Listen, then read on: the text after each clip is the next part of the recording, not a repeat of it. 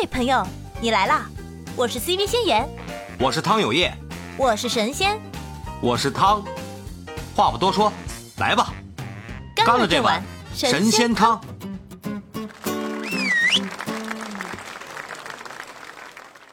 而今天聊这个啊，这个这个问这个话题是谁谁发发起的？是老王。老王呢？作为一个作为一个女生，我觉得我要提出一个很傻的问题，就是北斗系统是一个很庞大的、由很多卫星组成的一个系统吗？对的呀，对的呀，还有基站，它不光是天上的卫星，还有地上的基站，它是一整个一套一套系统啊。那这个就是一个很长远的一个计划，对吗？其实民用方面，它也也能给民用方面提供很多的便利。它也不光是这个战略方面，就是就是，呃，军事方面的一个部署啊。民用你也是能体会到它的便利的。你平时出门你不得导个航吗？是吗？嗯嗯。导航现在咱们普遍使都是 GPS 导航嘛，对吧？呃哦，错了，不不不不不，你你们弄错了。呃，各位的手机是什么手机？报一下。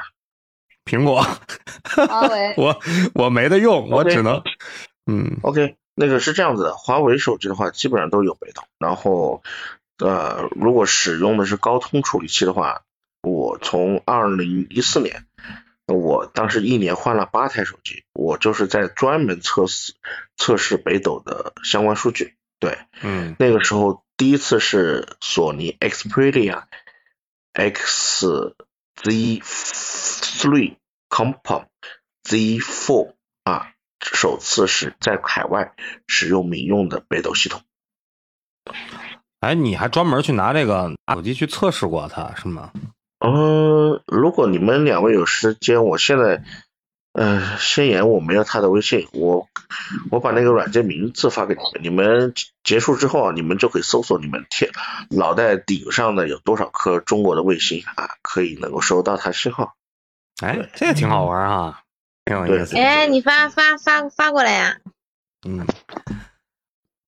发给我啊，一会儿发给我啊，我对这个东西挺感兴趣啊。嗯，行吧，呃，时间差不多了，老王那个给我给我发微信说一会儿过来啊，现在有点事儿，没问题啊。这次今咱们今天这个话题，老王准备了啊，他可能要在这个。就是专业的数据上啊，进行一波一波输出啊，给他留个机会。然后咱们现在就开始啊。今天呢，咱们直播间聊的话题呢是北斗北斗导航九天以外的时空基础设施。因为上次咱们聊的上周咱们聊的科技类话题是这个关于中国高铁以及高铁背后的中国制造。你就在咱们现在国家啊工业程度。高度发达的这种状态下呢，嗯，呃，被世界各国啊起了一个很高很高大上的一个绰号啊，叫“基建狂魔”啊。他说中国是基建狂魔，基建狂魔了吗？我们对对，今今天咱们聊的这个北斗导航系统啊，其实它也是基建的一部分啊，花了二十六年的时间，在天空苍穹之上搭建了这么一个整个的庞大的一个。全球卫星导航系统，也就是我们说的北斗导航系统。那就聊到北斗导航系统了，那首先咱们得聊聊什么是全球卫星导。这个全球卫星导航啊，呃，最开始啊是由这个呃叫就是美国最开始搭建的，呃，最开始是本身是用在这个嗯呃船舶，就是远洋船舶这个领域。后来呢？嗯，美国由于它国力非常强大，它搭建了一套全球定位的系统，也就是咱们耳熟能详的那个 GPS，就是很多呃，就是车载导航啊，都是用这个 GPS 进行定位的，就是它民用方面的一个嗯一个应用吧。全球卫星导航的这个就是简称呢，其实不是 GPS 啊，是 GNSS。然后这个最早啊，最早呢是。美国海军用的这个子午仪系统，由它演变而来的，啊，然后呃迭代成这个 GPS 系统，嗯，本身它呢托生于托生于这个军事啊，本身这个是一个军事的一个信息传递采集的这么一种情况，然后呃，慢慢的呢，它也发展出来了很多民用的一些功用啊。简单的了解一下这个全球卫星导航系统啊，对于除除了那个军事以外啊，还有其他什么民用方面的一些一些一些功用没有啊？简单介绍一下。日常生活中，嗯，接触最深的啊，就是一个交通，其中包括咱们一些这个定位啊、导航啊，比如说咱们的车辆的那些导航啊，车辆的跟踪监控啊，就比如说一些，就是咱们平时出去了以后会有那种车载导航，然后给你，嗯，进行那个路程规划，这是一种。然后很多这个大型的那个货运车辆都是有那种，呃，相关的监控定位的。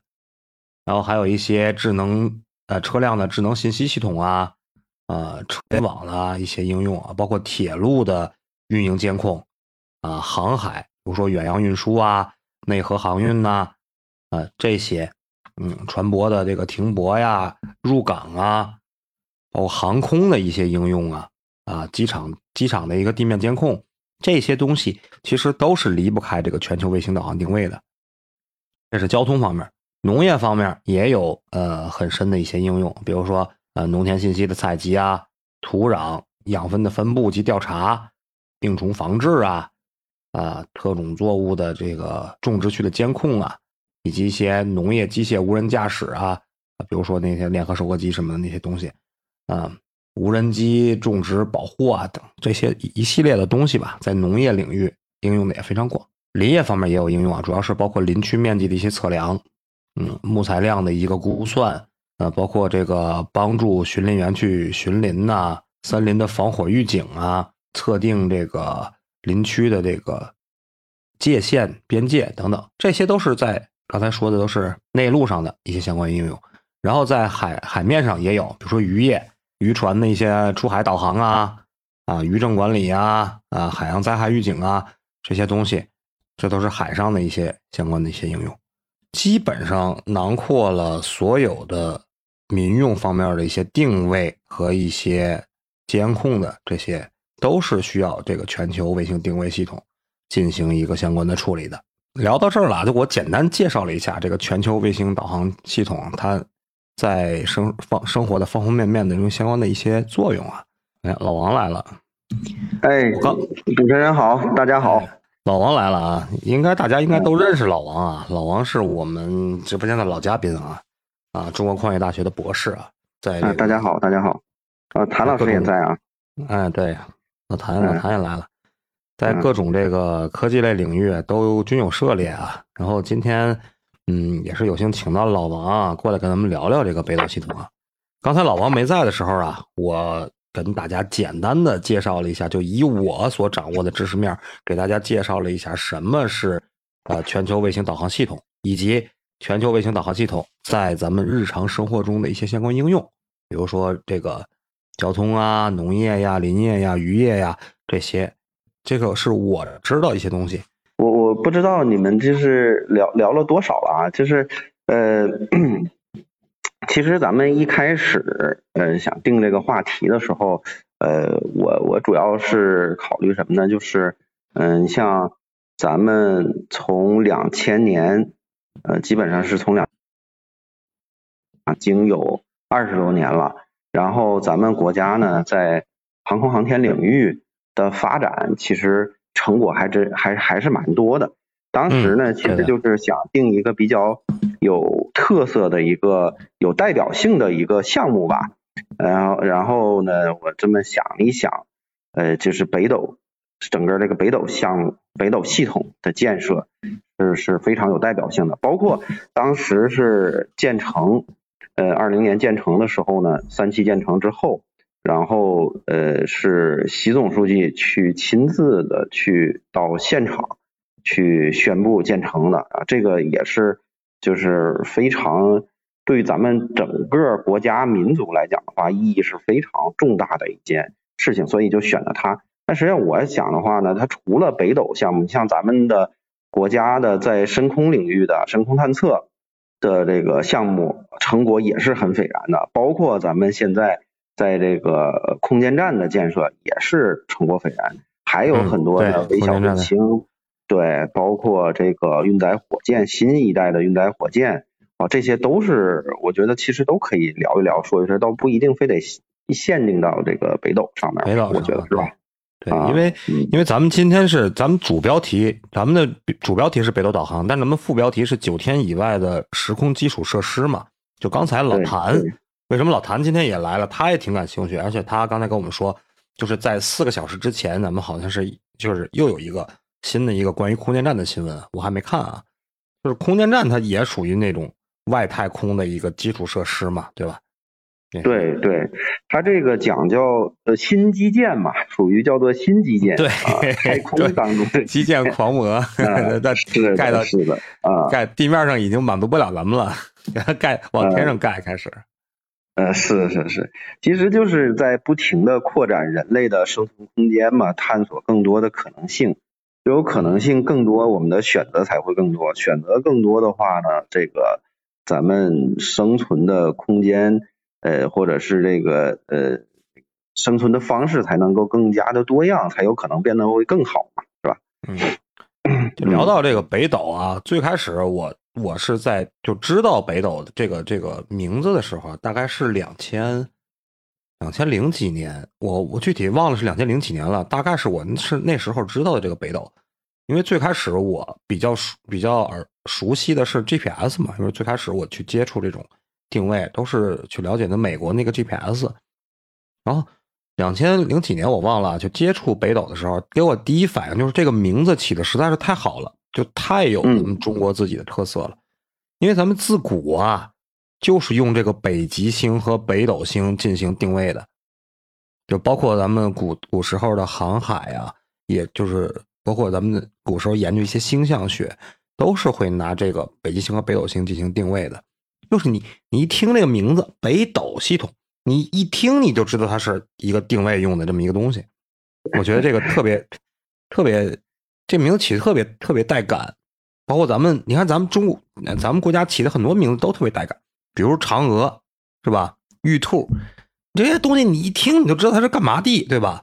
嗯，嫦娥对就是奔月亮去的，是吧？玉玉玉兔就是在在这个在月亮上转着跑着玩的，对吧？这特别吃草了是吧？嗯，特别特别带感。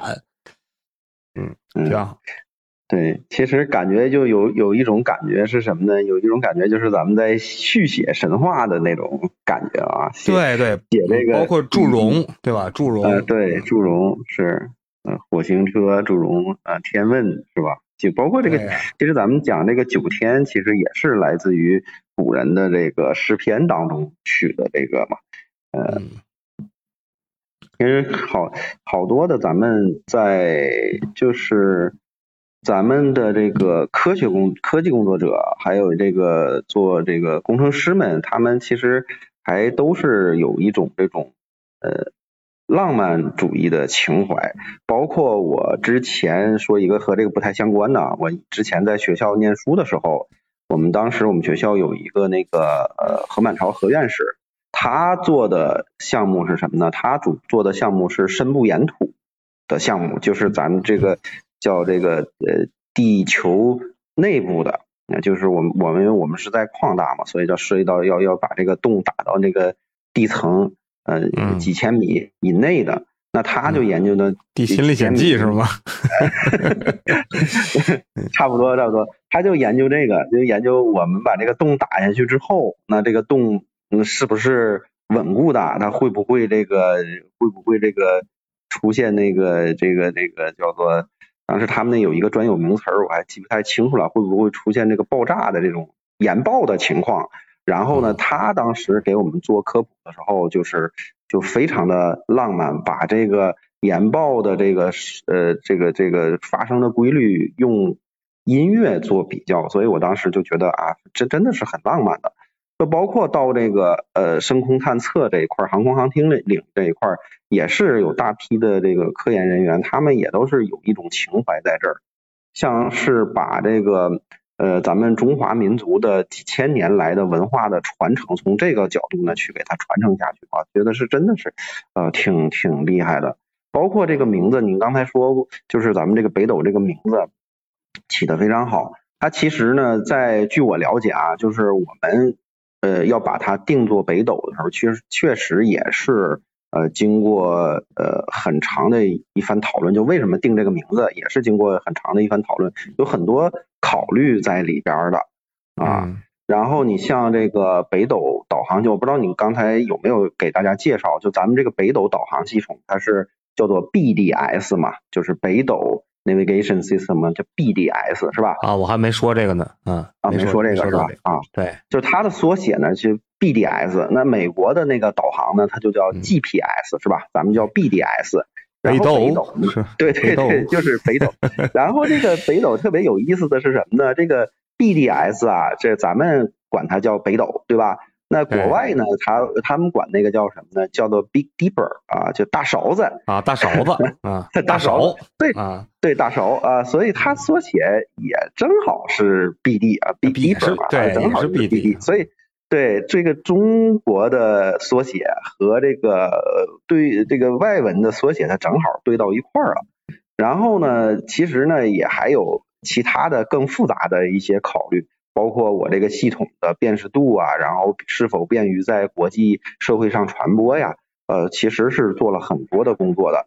那现在呢，咱们在国内互联网，包括到国外的互联网的搜索引擎上，你去搜索北斗的话，直接搜的话，那么第一个词条就是都是出来的咱们国家的这 BDS 北斗的导航系统，卫星导航系统。嗯，哎，对，它不会有其他的歧义了。呃，所以这个名字选的是不错的啊。嗯嗯，特别好，感觉特别带感。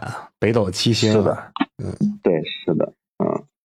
然后你像那个，其实咱们讲起来就是，呃，就是我们用星体去进行导航，去辨别方位，去这个定那个就就去做这个导航啊，包括你刚才说咱们在海洋上进行导航，对对对，历史啊其实是蛮悠久的。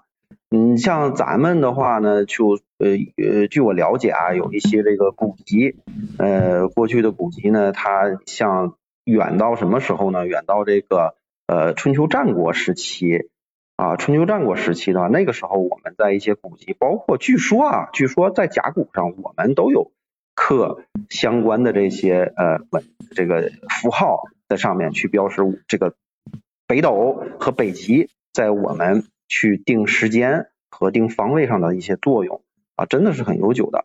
包括这个呃西方的这个呃咱们叫做那个时候的呃古罗马、古希腊啊，他们那个时候也是有这种记载。包括咱们在荷马史诗的，就是荷马史诗的《奥德赛》当中也有这样的记载啊。我就我是印象特别深什么啊？玩那个游戏《大航海时代》的时候，就是你航海士都要配那个六分仪。那个六分仪不就是工作原理？不就是看那个，就是你海平面和某一个星体之间那个夹夹角，然后用那个去定位的嘛？去去啊！对对对对对，你说的你说的很对，哎，是这样的，我还挺专业是吗？我的天，很专业很专业。因为什么？因因为玩那个嗯大航海时代的时候，就就说那个六分仪它到底是什么东西？我去搜了一下，但我还没记错，嗯那我还没记错。那这个东西它不就是用用那种天体，用天体去进行定位去导航吗？那你不装备买六分仪的话，你是不知道自己的坐标的。对啊，不知道自己的经纬度的。嗯嗯，挺有那不就是拿拿这个那个星星去定位嘛，对吧？那知道往哪开，因为茫茫大海它没有参照物，那你不拿星星做参照物，你拿什么做参照物，对吧？嗯，是的，是的。实际上，在海在那个远洋，尤其是到那个。呃，你像你刚才提到游戏的话，我想咱们可能也接触过另外一个游戏，就是那个叫呃这个文明文明的科技树当中的话，啊、如果你在前期你出海上单位的话，你没有出这个导航 navigation，呃那个 navigation 它那个图标就是一个看星星的，呃，拿着望远镜看星星啊，呃对对看星星的，你不出导航的话，你是走不到深海区隔的，你只能在那个陆地周边的那个浅海部分去晃荡，啊、呃，这个跟 实际呃就实际历史的事实也是相吻合的，在没有我们没有观星导航的这个技术出现之前。那其实我们确实是没有办法进入到远海，那，深海，那，在深海就像你说的，但一进一旦这个进入到深海之后，无法观察到这个对失去参照物了嘛？没有参照物了啊，对，是这样啊。行，嗯，还还挺好。老王上来给我们科普了一下啊这个这个哎，为什么？稍等，我现在有一个电话啊，我接个电话。行行行，好好。啊，好，不好意思啊，哎哎，哎，老王刚才给我们科普了一下啊，咱们这个关于北斗命名的一些相关的事儿啊，我感觉科普完了以后，越来越感觉咱们这个这些科搞科研的那些科学家们啊，颇具浪漫主义气息啊。拿那个《潜伏》里吴敬中吴站长的话说去啊，颇具浪漫主义气息。嗯，挺好。老谭、先言，你们想你们想聊聊吗？我刚才那问题你们还没回答呢。就你们心目中感觉这个卫星导航系统，你们是怎么怎么去考虑这个东西的？知道这个东西吗？我正在玩，我正在玩那个 老谭推荐给我的那个东西。啊？什么？看看卫星的是吧？这看对头顶上有几颗卫星呢？哈。啊，我在看，我在在研究呢。呀呀呀呀呀，好多呀！不懂啊，呀呀呀，密密麻麻呀，好多呀。什么情？北斗有好多呢，有类型有什么 GPS、GLONASS、北斗、GLONASS，还有什么咖喱安，Gary 啊，Gary 伽利略，伽利略啊。嗯，还有什么？QZSS，啊，你说这几个基本上把那个把这现在世界上几个全球卫星导那个导导航系统基本都说了啊。那比如说那个刚才那个啊，这个是列表列出来的，这是就是在我头顶上的嘛，嗯它还分不同国家的，对格格尔纳斯是俄罗斯的俄罗斯的那个全球卫星导航系统，然后那个啊。伽利略伽利略是欧盟的欧盟的，然后你说那个啊。GPS 就我刚才也说了，那是美国的，还有咱们、啊。咱们国家是北斗，这四还有个日本的，对，日本的那个它不是日本的准顶天，啊，对，日本叫准顶天，它是区域性的啊，它不是全球系统啊。就是刚才你说的那个亚太地区，对，它是亚太地区的啊，印度也有印度自己的。就是现在目前全球系统呢，就是刚才说那几个啊，GPS 啊，还有那个 GLONASS，然后伽利略，然后咱们中国的啊 BDS，也就是北斗，这四个是四大，目前四大这个全球卫星导航系统。然后你在你在咱们属于亚太地区嘛，所以咱们能搜到搜到日本那个。你看美国，它就搜不到日本的那个，因为它是区域性的，它不是那种全球性的。唉，这么多卫星在我头上，感觉被看的 被看了是吧？我的天，嗯，很不安啊，其全。实，嗯、其实还好。其实导航系统的话，它整个的星座数量，呃，也也还好，也就是几十颗的样子，比那个马斯克发的那个星链的那个数量要少得多了。嗯，哎，那个那个什么，就是嗯我我记得两千两千零几年的时候，那阵儿有一个什么谷歌街景，我最近也没关注这个东西啊，就是它能嗯看那能看到那个是，它它是隔段时间它会更新那个照片嘛，就是你可以看到它，就是你能搜到那些呃各种各种场景吧，不光是国内的啊，国外的也有。那搜到那个场景，它都能拿那个卫星去拍那个照片嘛？这个东西它它是也是要基于这种这种定位系统吧，对吧？全球定位系统。嗯，其实街景的话，呃，不光有谷歌街景，就是它它整个是在谷歌地球的项目当中的，然后包括现在百度也在做百度的街景嘛，他们都已经做了好多年。啊，它实际上就是用街景车去去拍摄，呃，每个城市都有。然后呢，这个街景车看起来就跟那个出租车差不多，头上顶一个那个，头上顶一个那个拍摄的装置，它要三百六十度环拍的。顶着摄像头哈，啊啊，对对对，你可以这样理解，它是三百六十度环拍的那个，然后它就它就在城市的道路里边，它就开，呃顺着它规定的那个速度，它就在那里边拍，呃过过一段时间，然后拍呃拍一遍是这样。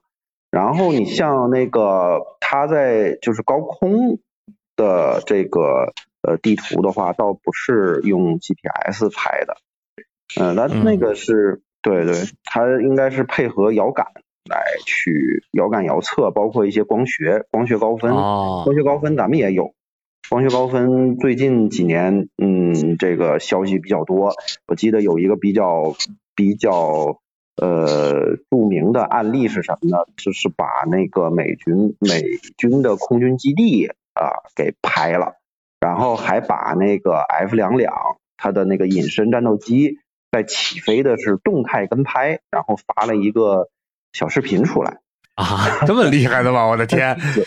是，嗯呃，然后那个当时就是咱们给给安利一个是 F 两两的，后来又给过那个客机的，啊，对客机的跟拍，然后包括对船舶的跟拍，所以这个就咱们放出来的就是这样的一个跟拍，但实际上，呃，军方当然能看懂嘛，但他他能看懂你这个是到底什么意思嘛，对吧？嗯，对的，对的，对的。嗯嗯，是这样，嗯。哎，怎么把这个分享出来的啊？这个挺好啊。嗯，还能分享出来啊？老谭，你是怎么把那个上面那个链接分享出来的？我挺想知道啊。嗯，晚点说，你继续。那嘿，还卖关子，我的天！哎，老王，我我问个事儿啊，我不我不专业啊，问个事儿。最开始嗯我去了解这个全球定位系统，我知道的就是 GPS，然后那是在九九几年我就知道有 GPS 这个东西了。我嗯差不多还还没嗯还没上大学呢。然后嗯它有 GPS，大家用的挺挺好的，为什么咱们国家还要专门去做一个北斗系统啊？这是有什么战略方面的意义吗？还是说嗯你了解这个吗？嗯，行，你刚才说的这个时间点，我觉得还是蛮准的。你了解的比我其实要早，我就我大概了解这个全球定位，当然不不仅是北斗了，我大概了解全球定位，其实是在什么时候？是在应该是在两千零六或零七年左右，因为那个时候正好有一个同学，我我的大学同学，他买了一部那个。呃，塞班的手机，然后可以做定位啊。那个时候我才了解，我之前其实是不了解。然后你刚才说的这个时间点还是挺准的。那 GPS 它什么时候投入的使用呢？大概也就是在九几年，就是九九十年代初。那我们都知道，在九十年代初的时候呢，美国发动了一场海湾战争，然后在海湾战争的对，在海湾战争的时候，在其实，在海湾战争之前，美国就已经有了它自己的导航系统了。那个时候呢，叫做子午线系统，啊，那个时候叫子午线系统。然后呢，打完了海湾战争之后呢，然后这个相当于 GPS 系统呢，就经受住了这个实战的检验了。然后呢，这个子午线系统呢，就逐步的退役了。然后这个 GPS 就顶上，然后就就一直到现在。然后在美军在这个海湾战争期间，然后他是打了一场全新的信息化、立体化的一个战争，让不光是这个让呃海湾地区这些些些呃呃中亚的这个阿拉伯国国家看得很惊奇啊，其他的国家包括咱们也是当时是大跌眼镜看完了，呃震撼是非常大的。然后呢？这个打完之后呢，美国随后就把这个 GPS 开放给了民用啊，就是有一种说法，就是他把这个精度呃相关的一些军码屏蔽，然后精度降低之后，然后开放给民用，然后呢，呃，主要是还有这个就是呃民航系统使用。嗯呃，咱们是什么时候开始打算建设这个呃自己的导航系统呢？那应该是在一九九四年，我记得是北斗一期开始立项，是从一九九四年。呃，所以从这个时间点，啊、挺对，早很早的。对，所以从这个时间点上来看的话呢，实际上基本上相当于是美国的 GPS 投入使用之后，然后咱们就开始着手建设这个了。呃，基本上的考量还是被震撼了吧，在就是当初看那个呃海外战争的效果时候被震撼了。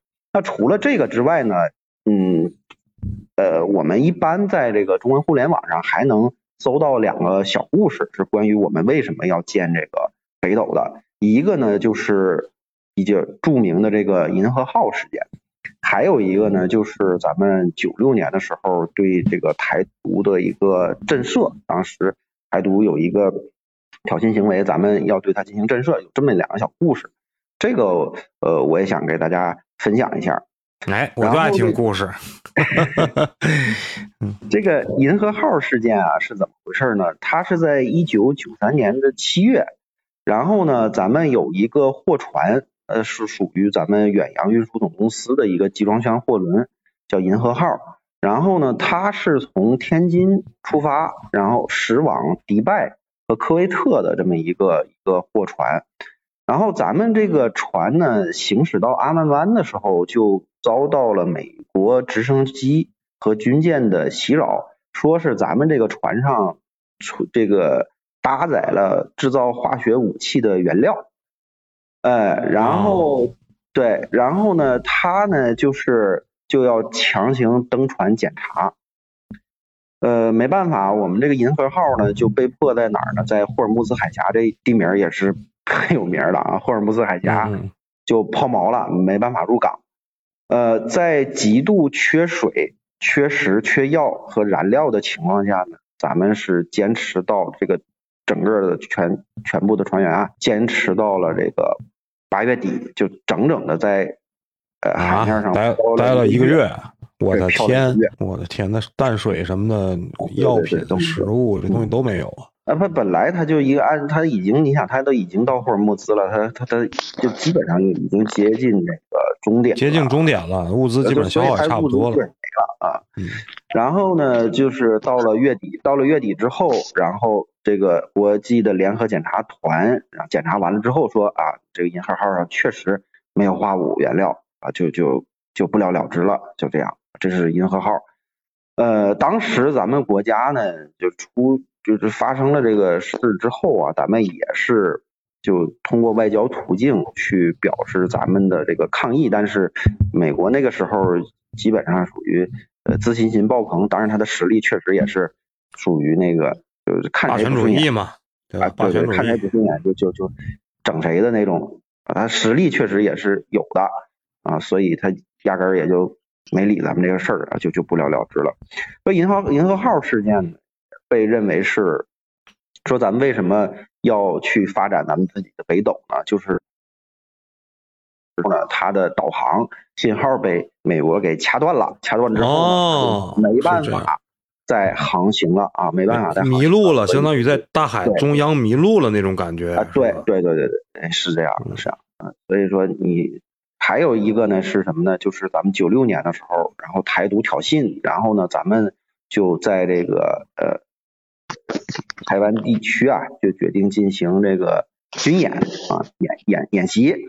然后当时试射了三枚弹道导弹，有一枚呢是击中了预定区域啊，这个预定区域呢距离台湾的基隆军事基地约十八点五千米啊，就很近了。然后另外两枚呢却偏离了这个预定区域。所以当时的分析呢，也是同样的，就是美国呢，它关闭了整个你演习区域的 GPS 导航信号，然后据说呢，咱们当时的这个所有的这个设备都是用 GPS 信号进行导航的，真实性这个咱们不清楚啊，这个这个事儿肯定是不知道的啊。所以呢，这两件事儿啊，包括还有其他的一些呢，就是让我们就觉得，哎，我们要掌握自己的。关键的这个技术在在自己的手里边啊，所以刀把子刀把子还得得攥在自己手里啊，对啊，对对对对，不能授人以柄，对吧？不能受到人的，不能受到别人的钳制。就这东西我可以不用，但是我不能没有，对吧？啊，对对是那样。就像咱们当核武器，嗯，也，对，研制这个两弹一星的时候，也是同样的一个考虑。那么我刚才说的这两个故事，一个银河号，还有一个。这个对台的军演这两个事儿呢，其实呃，就是咱们在互联网上可能很轻易的搜到，但是呢，其实有一些相关的技术细节呀，其实就是呃演绎的比较严重了。但我嗯就是美国会有误差，对吧？啊，对对对，会，其咱们其实都是这个圈外的嘛，啊，你也不可能，也过去了二十多年了，你也不可能知道真正的这个真相是一个什么样的情况。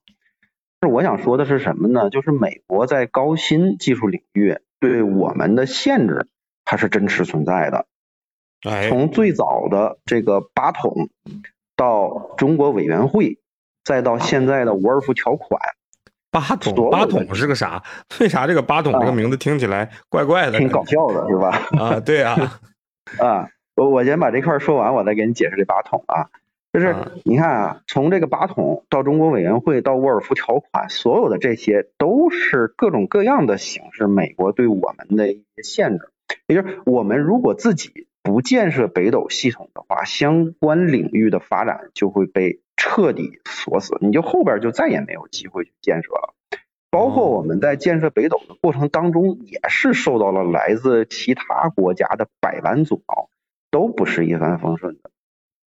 然后你比方说，在那个两千年左右的时候，那个时候呢，我们北斗一期已经建设完毕了，我们开始建设北斗二期了。建设北斗二期的时候呢，这个时候欧洲欧空局，包括欧洲的国家，其实主要就是以法国和德国为首。当时呢是法国总统希拉克和德国的这个舒尔茨，他们两个都是比较偏向于亲，就是比较偏向于中国的。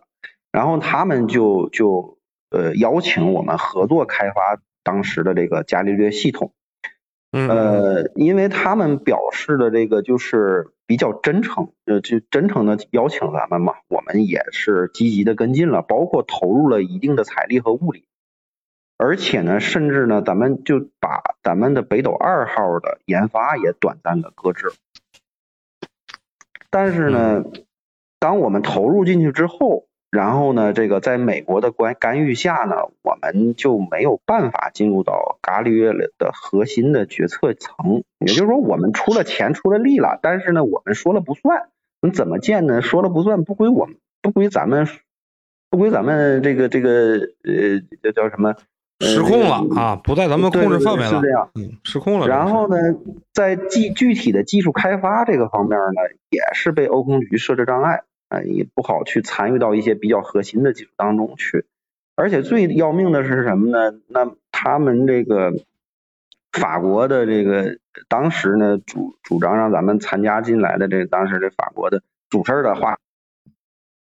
来了，换人了，换人了之后啊，那就彻底的这个这个就气了啊，所以哦，还有这么个套头啊，这不讲太不讲究了，这帮人。不讲究不讲究，他们这个就就真的就是叫做人走正西的那种感觉啊。然后，所以到后期呢，到了这个后期呢，咱们就干脆就只变成出钱的冤大头了，那这个就很尴尬。所以咱们那个时候也是被相当于就被摆了一道嘛，被摆了一道之后，咱们就更加坚定了这个事儿，嗯，谁说都不好使，就得，必须得自自己自己动手对丰衣足食啊，是的，是的，是的，嗯啊！是由于这个这个大环境导致最后咱们才花这么大的力度去干了，用了用了这个这个二十多年的时间二十多年，这个二十六年，呃用了整整二十六年。搭，建起来。哎呀是这真的是挺挺挺难的。刚才嗯我也是一下子就想到那阵儿啊，两两弹一星的那个那个时间啊，那么多人，然后把自己的青春啊都投入到这个这个一这个事业里边去啊，真的是特别伟大。感觉这些科研工作者们真的是特别伟大。对，然后你像那个刚才你问到这个八筒啊，那个 这个八筒，我也是当当时接触到这个词儿的时候，我也觉得挺搞笑的。但是它的真正目的，呃，如果你真的了解的话，就不会觉得它有那么可爱了啊。这个什么是八统呢？八统它叫做巴黎统筹委员会，简称叫做八统。但实际上它的全称叫什么呢？它的全称叫做对共产党国家出口管制统筹委员会。啊，这名字一听就一点也不可爱，甚至有有点有点，甚至有点恶心。这个名字，呃，你一听这个名字，你就这个血压就升高了，是吧？对对对呃，就我这种老布尔什维克根本就听不了这种东西，听不了，听不了。呃，有像我们这种老党员，这听了这就不行 啊。老布尔什维克啊，呃，这个八统呢，它是在一九五零年成立的啊，基本上就是咱们呃那个建国之后啊就成立了。当初成立的时候，主要针对的还不是咱们，是还是大哥他们是吧？对大对大哥他们苏联。呃，主要针对苏联、苏联以及东欧的这些社会主义阵营国家。然后，在一九五二年的时候呢，这个八统在亚洲就设立了一个分支机构，叫中国委员会，这个就是专门针对咱们的了。对，对对对，听名字就知道是专门针对咱们的。对，他呢专门是对咱们国家，还有朝鲜啊，还有这个当时越南啊这些亚洲的共产党主政的国家进行特别关照。那八统它是干嘛的呢？它其实呢和这个其他的组织不太一样，它贸易管制的，就是它会拉清单，拉清单，什么东西呢可以卖给他们啊，什么东西不能卖的啊，是这样。嗯，就是一些能让你科技进步的东西，那就是完全给你封锁了，对吧？哎，是是这样，是这样，嗯啊，基本上就是这么一个目的。然后八统呢，对我们的、对咱们国家的贸易管制还有禁运的这些名单啊，它是一直都在更新的，因为咱们科学技术也是一直在进步嘛，所以它这个名单是一直更新的。那个九零年，一九九零年以后啊，这个航空航天、尖端材料、电子、计算机、通信、激光、海洋技术、运载系统、材料加工九个领域。所有的这些东西对咱们都是禁运的，所以你看它这个这些东西啊，基本上全部都是和制造这个航空航就是制造这个升空的啊，制造咱们这个导航系统的啊都是相关。没这些东西的话，咱们基本上就是啊干不成，很难做得成了。如果那个时候去克服一些困难去做的话，很难后边就再干不成。包括咱们在做那个。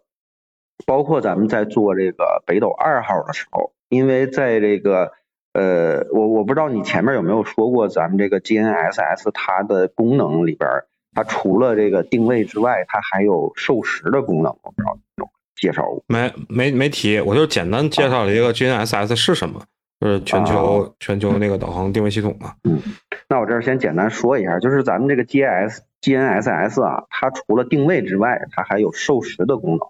还有测速的功能，这个授时的功能呢，就是通过在卫星上搭载高精度的原子钟来实现的。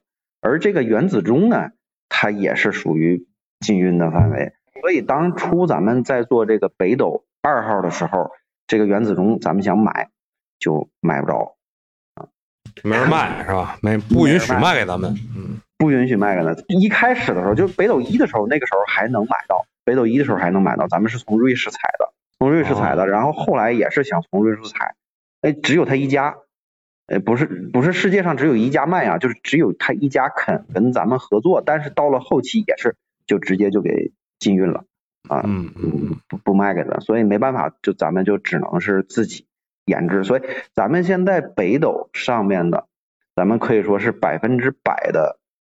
国产，而这个百分之百的国产，它不是说咱们一开始就想让它百分之百国，不是，是人家真的就是你如果不百分之百国产，你就压根儿就就没法弄，是这个感觉，对，被迫国产，是是那样，是那样，被迫国产，对，是那样。哎呀，太坏了，这个太坏了，对对对，所以有的时候你像我们那个，我我之前就是呃，有时候还会想这个呃。咱们讲就是国外的这些呃一些国家啊，对咱们的这个恶意是不是并不真实？但实际上，你如果了解到咱们科学技术包括工程技术在发展的过程当中的这些故事的话，你会发现他们的恶意呢是无时无刻的都是存在的，无时无刻不在的。从咱们新中国成立的那一天起就。开始了，一直到现在都没有停止。这也就是说，对对那种给这些帝国主义洗地的人啊，可以啪啪的打他们的脸，哈，是吧？哎哎，没洗无可洗，对吧？那确实是有这种相关的这个科技封锁呀，包括一些呃贸易上的一些制裁呀，这是真实可见的一些东西，你呃洗都洗不掉，洗都洗包括。刚才我提到的这个，除了八桶之外，除了中国委员会之外，我还提到了一个沃尔夫条款。这个沃尔八桶和中国委员会是在商业领域的对咱们的贸易管制和禁运，而这个沃尔夫条款呢，就是在科技领域的对咱们的合作提出了一些限制。这个是美国提出的，但是特别有意思的是什么呢？特别有意思的就是咱们最近不是把那个空间站发上去了嘛，对吧？对对空间站发上去之后，然后这个时任 NASA 的就就现在啊，现在 NASA 的这个呃中心主任，然后就说呢，说咱们这个呃空间站相关技术是剽窃美国的，然后下边的这个网友的回复就比较搞笑啊，你说你是傻了吗？你当沃尔夫条款不存在吗？中国和美国 在这个领域不可能有科技合作，这个 这种这个就是言论的回击是非常，就是你自己你早先就把那个篱笆扎那儿了，咱们是根本不可能对你们进行剽窃的。所有的任何的只要和航空航天有关的这种合作，哪怕咱们的学者是要去美国开航空航天领域的会，我记得是二零二是二一九年还是二零二零年，我记不清。当时开国际的那个年会，然后咱们的那个是嫦娥吧？嫦娥当时采样已经返回了，五号已经采样返回了，就受邀去参加做汇报。这个是一个非常那个，就是你想从那个他们的那个那个登月啊，美国的阿波罗登月停止之后，就再没有人类的航天器采用了啊。这个是咱们近几十年之呃近几十年的唯一的一次了，相当于是。那这个是对对全世界人类人类的贡献对全人类都是有一个有好处的一个东西。对，所以当时呢就邀请咱们的科学家去那边参加年会，但是美国就以沃尔夫条款作为依据，就把咱们的签证全部都给卡下来了，就去开个会，而且咱们是去分享咱们的成果对都不让去。嗯你说这已经魔怔到什么程度了？这就这种这种敝帚自珍吧，我感觉终将自掘坟墓啊！因为我我感觉现在咱们咱们国家的这个科技的发展，我感觉在某些领域比他们还是还要进步，还要先进啊。就比如说咱们这些五五 G 技术这类的啊，就是嗯。他们虽然说是很强，但是某些领域确实咱们有咱们的独到之处啊。对你说的这点是对的，咱们有一些就是，虽然咱们整体上来看的话，仍然是需要去追赶追赶的，尤其是在航空航天领域，你包括咱们的运载火箭这一块儿，其实咱们运载火箭的这个同步轨道的发射能力呢，还没有达到咱们期望的水平，咱们后边还是要有追赶的这个，还是要继续追赶的。呃，但是就像你刚才说的，咱们某些方面，咱们确实是有独到之处的。以这个北斗系统为例的话呢，它当初咱们在建北斗一号的时候，咱们的这个定位，咱们所使用的定位方式和现行的 GNSS 它所使用的定位方式就是不同的。当时我觉得这个虽然呃从一些其他的角度来讲的话，可能也是一种无奈的选择，但是我觉得这个也体现了咱们科研工作者他的一种开拓创新的一种精神，在非常困难的条件下也能哎把这个东西做出来。这个是咱们咱们中华民族最擅长的一个事儿，就是利用有限资源啊，发挥了把把这个事情做到极致啊，这个是真的是资源如说咱们虽然很有限，然后困难呢也很多，哎，但是呢，哎，也能把它做出来啊。哎做的效，就是咱们其实咱们中华民族是追求追求结果，还是追对追求结果？嗯，过程其实不重要啊。比如说咱们抗抗日战争时期的那些什么什么地雷战啊，做那种各种各种地雷，它可能不正规，但是它很有用，对吧？是是是，咱们讲就是我们的，我们可能更多的是叫去解决问题。当我们发现问题的话呢，就去解决问题；发现困难的话呢，就去克服困难。基本上咱们是这样，而是很少的去做一些这个就是那什么少了一些纸上谈兵的，对对对对，什么政治正确呀什么的，感感觉就就所以你觉得这个东西 到到底它是吧？呃，嗯嗯没啥用啊。就像当时当初那个斯大林说的，你教皇你有几个师啊？你到底你 是吧？嗯嗯，对，是这种感觉，嗯。哎，这就完了？让我喝口水缓缓啊。我还没聊够呢。行，明天啊，咱们接着奏乐，接着舞，喜欢就点订阅，也可关注主播哦。到我们的直播间和我们互动连麦，你的声音很可能会出现在我们的下一集。